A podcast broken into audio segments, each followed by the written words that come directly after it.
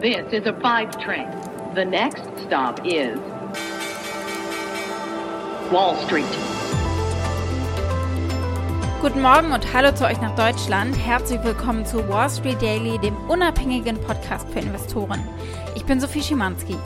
Schauen wir zunächst auf die Ausgangslage für heute an der Wall Street. Wir stehen ja mit beiden Beinen in der Berichtssaison.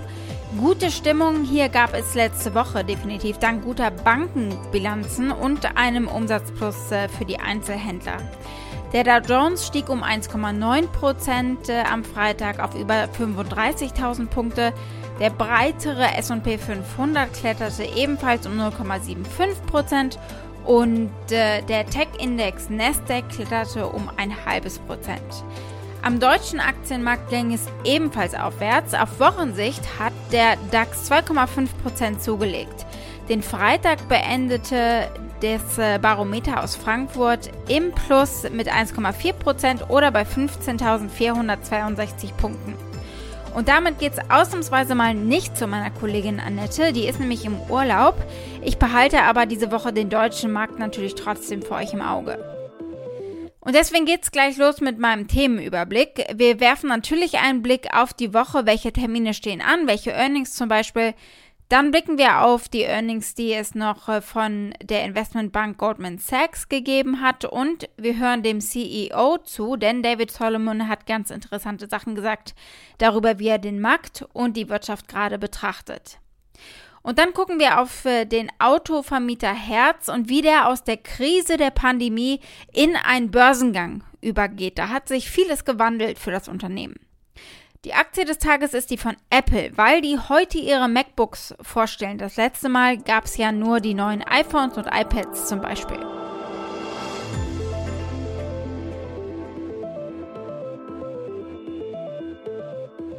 Zunächst mal der Ausblick. Es gibt Quartalsberichte aus allen Sektoren diese Woche. Wir haben Pharmaunternehmen wie Johnson Johnson, wir haben aber auch Verbrauchsgüterhersteller wie Procter Gamble, Netflix meldet Zahlen IBM, United Airlines neben anderen Airlines, Tesla und Intel. Und äh, wir können ja mal insgesamt auf die Berichtssaison bislang gucken. Wir stehen ja erst am Anfang und bislang übertreffen die Unternehmen die Schätzungen um durchschnittlich 16 Prozent gegenüber dem Durchschnitt von 4 Prozent. Also es ist eine bessere Gewinnsaison als normalerweise. Für S&P 500 Unternehmen wird in diesem Quartal insgesamt ein Gewinnwachstum von 32 Prozent erwartet. Auf dem Kalender an Wirtschaftsdaten werden Berichte über Baugenehmigungen, Baubeginne äh, erwartet, dann der Philadelphia Fed Produktionsindex, bestehende Immobilienverkäufe ebenfalls und es gibt das Beigebook Mitte der Woche, den Konjunkturbericht der Notenbank. Big Tech-Unternehmen werden äh, wieder mal ins Visier des Kongresses rücken, weil die Senatoren Amy Klobuchar und Charles Grassley einen neuen parteiübergreifenden Gesetzentwurf vorbereiten, der darauf abzielt, die Marktmacht von Amazon und Google einzuschränken. Ja, und dann apropos Tech-Unternehmen, das Apple-Event steht natürlich an als Katalysator für die Apple-Aktie und für die Zulieferer. Und weil Apple eine solche schwergewichtete Aktie ist, können sich eben auch insgesamt die Barometer bewegen. Sie werden heute ihr neues MacBook äh, vorstellen, unter anderem. Und dann noch ein schneller Blick zu euch nach Deutschland. Am Mittwoch wird Sartorius über ihr drittes Quartal berichten und von SAP gibt es am Donnerstag äh, Zahlen zum dritten Quartal. Außerdem startet heute am Montag Sportartikelhersteller Adidas mit Aktienrückkäufen. Und vom Rückversicherermarkt wird es ebenfalls Neuigkeiten geben. Heute ist das Rückversicherertreffen in Baden-Baden angesagt. Gucken wir auf die Earnings von Goldman Sachs und hören wir David Solomon zu. Er hat nach dem Earnings Call noch mit Yahoo Finance gesprochen. Wir gucken natürlich auf die Ergebnisse der letzten Wall Street Bank, die berichtet hat, nachdem wir äh, den Rest ja bereits besprochen haben letzte Woche. Und wir hören mal rein, was der CEO von der Wirtschaft und von den Aktienmärkten denkt. Sie haben am Freitag Ergebnisse für das dritte Quartal veröffentlicht, die die Erwartungen der Analysten übertroffen haben und damit reihen sie sich ein in die anderen Banken, die ebenfalls sehr gute Ergebnisse gemeldet haben. Die Erträge aus dem Investmentbanking stiegen um fast 90 Prozent. Und hier die anderen Zahlen. Der Gewinn der Bank stieg übers Jahr gesehen um 63 Prozent. Der Gewinn pro Aktie lag bei 14 Dollar und 93 Cent. Erwartet hatte man 10 Dollar und 18 Cent. Also hier wirklich äh, haushoch übertroffen. Der Umsatz stieg um 26 Prozent auf 13,61 Milliarden US-Dollar gegenüber 11,68 Milliarden US-Dollar an Konsensschätzung. Goldman verfügt über das weltweit führende Investmentbanking und Analysten hatten für das Quartal starke Einnahmen aus den boomenden Fusionen und äh, IPO-Aktivitäten erwartet. Und Goldman hat eben die Erwartungen da auch übertroffen und hat äh, einen Investmentbanking-Umsatz erwirtschaftet von 3,7 Milliarden US-Dollar. Das sind 88 Prozent mehr als ein Jahr zuvor und rund 750 Millionen US-Dollar mehr als die Schätzung. Und äh, diese Ergebnisse wurden durch einen Anstieg der abgeschlossenen Fusionstransaktionen und durch äh, die Anleihen- und Eigenkapitalemissionsgeschäfte getrieben. Die Bank sagte, die Einnahmen aus äh, der Beratung hätten auch einen Rekordhoch erreicht. Der Umsatz im Bereich Märkte der Bank stieg um 23 Prozent. Und äh, wie gesagt, Solomon, der CEO, hat äh, sich geäußert zum Impfstoff, zum Beispiel zur Pandemie, zur Inflation, zu Hindernissen äh, insgesamt für den Markt, für den Aktienmarkt. Und es sind äh, viele Unsicherheiten, die er hier aufzählt. Inflation, Staatsausgaben, dann der Streit und das Verhältnis USA-China und dann natürlich noch die Delta-Variante. Aber sie sehen auch, dass die wirtschaftliche Erholung begonnen hat. We are making progress with the vaccine. And, uh, you know, I did state on the earnings call that I feel like the viruses, the worst of the virus's impact on the economy is most likely behind us. But we obviously have inflationary pressures, particularly around wages. We have an active debate around infrastructure spending and other fiscal spending um, in Washington and potential tax increases. We've got a complex dynamic between the U.S. and China. There's still some uncertainty um, around um, around the Delta variant. So all of that, you know, leads to you know potential headwinds. It doesn't mean that we will see headwinds. I think we're starting to see a more sustained economic recovery. But I think those are a handful of things that have to be watched closely as we move forward. Blicken wir als nächstes auf die Autovermietung Hertz. Die will an die Börse. Eine von der Pandemie geschriebene Geschichte auf jeden Fall, von der Insolvenz zum Börsengang sozusagen.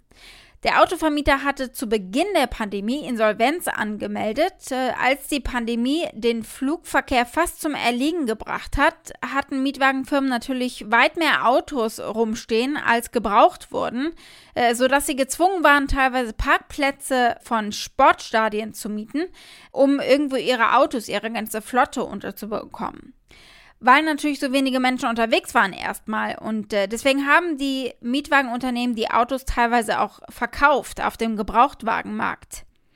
Und daran merkt man, wie anders die Lage damals noch eingeschätzt wurde. Die Reporterin berichtet damals, dass Hertz pleite ist und eventuell Autos zu Schnäppchenpreisen verkaufen wird. Aktuell sind die hohen Preise für Gebrauchtwagen natürlich ein Grund für die Inflation. Also so hat sich das Blatt eben gewendet. Hertz has officially filed for bankruptcy, the latest big company to fall victim. The rental car industry has been devastated by the huge decline in travel.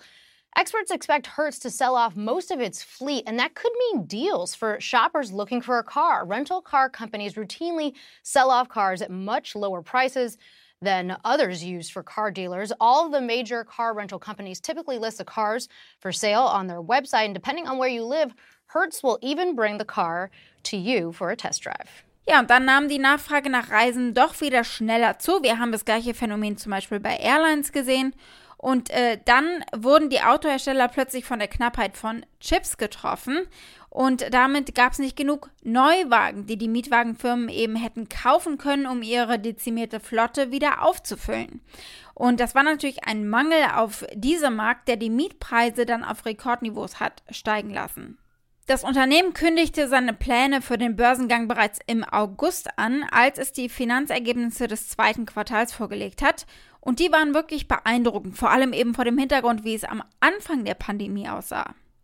Sie meldeten einen Umsatz, der fast wieder auf dem Niveau von vor der Pandemie lag und einen Betriebsgewinn, der stärker war als äh, vor der Pandemie. Das Unternehmen hat eben inzwischen profitiert von einem Mangel an Mietwagen, der die Raten für Mietwagen im historischen Vergleich hochgetrieben hat. Die Akte des Tages ist die von Apple. Die haben heute ihr Event und da werden unter anderem MacBooks vorgestellt. Apple hat damit die Chance, das Weihnachtsgeschäft natürlich in Schwung zu bringen, zumal sie ja jetzt die eigenen Chips verwenden und nicht mehr die von Intel nutzen werden. Die neueren Computer, die auf dem leistungsstarken M1-Prozessor des Unternehmens laufen, haben das Mac-Wachstum bislang angetrieben, das sagte der Apple-Chef Tim Cook im Juni.